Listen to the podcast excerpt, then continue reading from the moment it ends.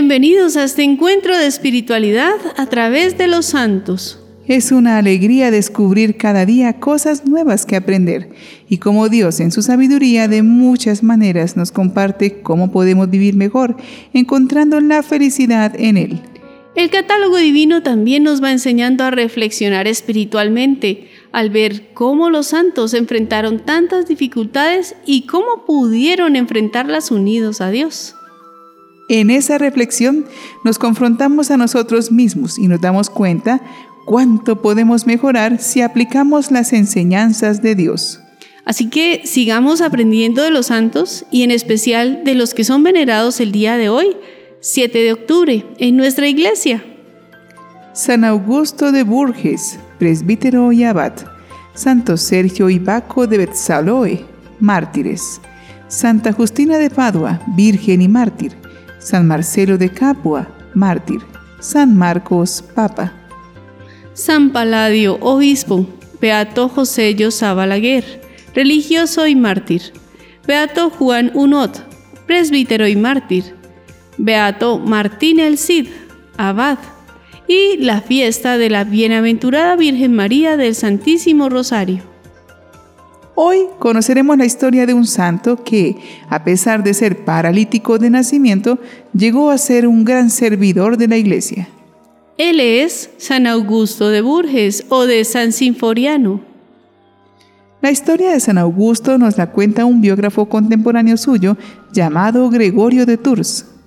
No se sabe su fecha de nacimiento, que se estima en el siglo VI, posiblemente en territorio francés. Según Gregorio, Augusto era paralítico de nacimiento. Se dice que se arrastraba sobre su vientre para poder mendigar, afincándose difícilmente en sus codos y rodillas. Pero la debilidad de sus miembros no lo desanimó ni entumeció su alma, que permaneció sana y entera como un cristiano rico en buena voluntad. Debido a que recaudaba muchas limosnas, se puso como meta un proyecto que pensaban inalcanzable.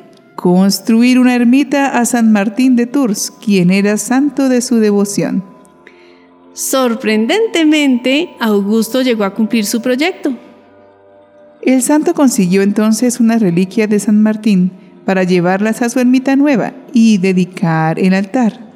Y levantada ya la ermita, se dice que San Martín en premio a su piedad intercedió por su salud, recibiendo milagrosamente la cura de su parálisis al acercarse a sus reliquias de fama curativa, recobrando la movilidad de sus brazos y piernas.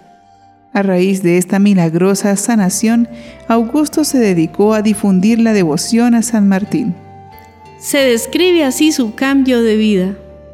Si como enfermo había vencido las deficiencias de su cuerpo encogido, curado supo subyugar al cuerpo vigoroso.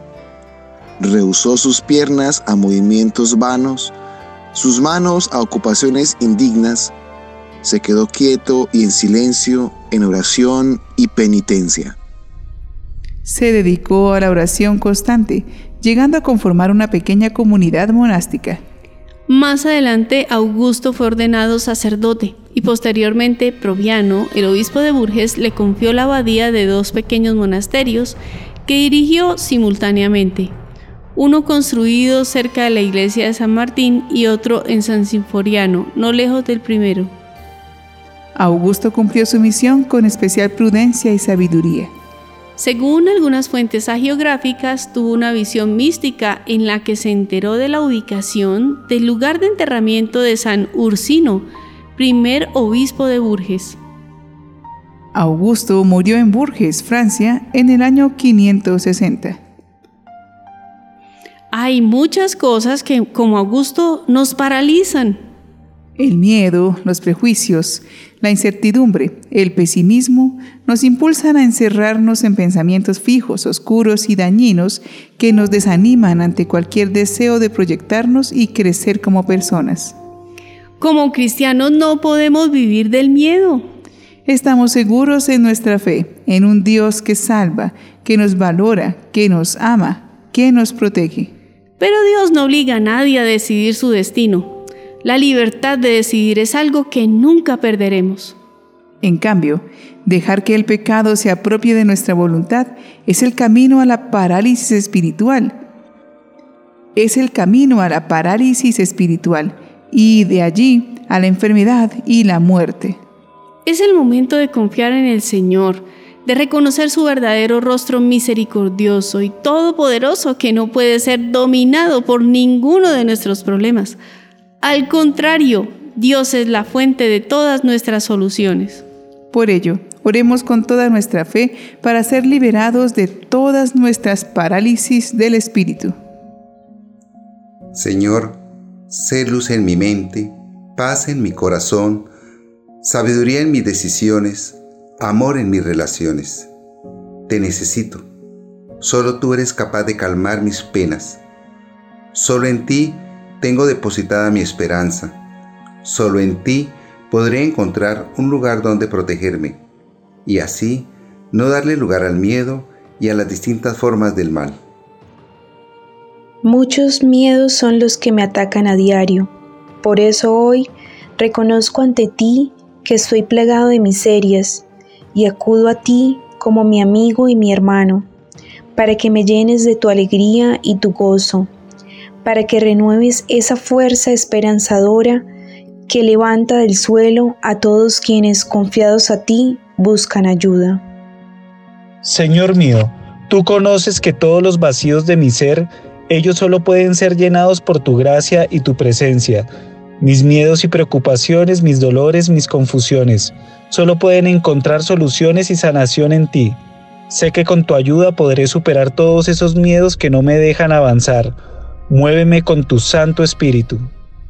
Tú me acompañas y me das valor para enfrentar esas circunstancias que ponen a temblar mis rodillas.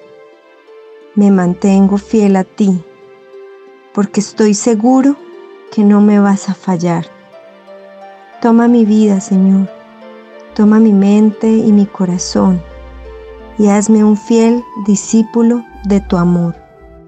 Tú me das la certeza de una esperanza tranquila y llena de gozo, cuando en muchas ocasiones en tu Evangelio dices, no teman. Quien cree en ti jamás quedará defraudado, y no habrá temor alguno que haga tambalear su fe. Te amo Jesús y confío en que en este momento tú estás rompiendo con todas esas cadenas que me tienen atado a la desesperanza y aunque camine por sendas oscuras, ya no vacilaré ni temeré, porque tu fuerza y tu poder están conmigo y me infundes confianza. Amén. Se dice que en la Biblia se afirma 365 veces que no tengamos miedo.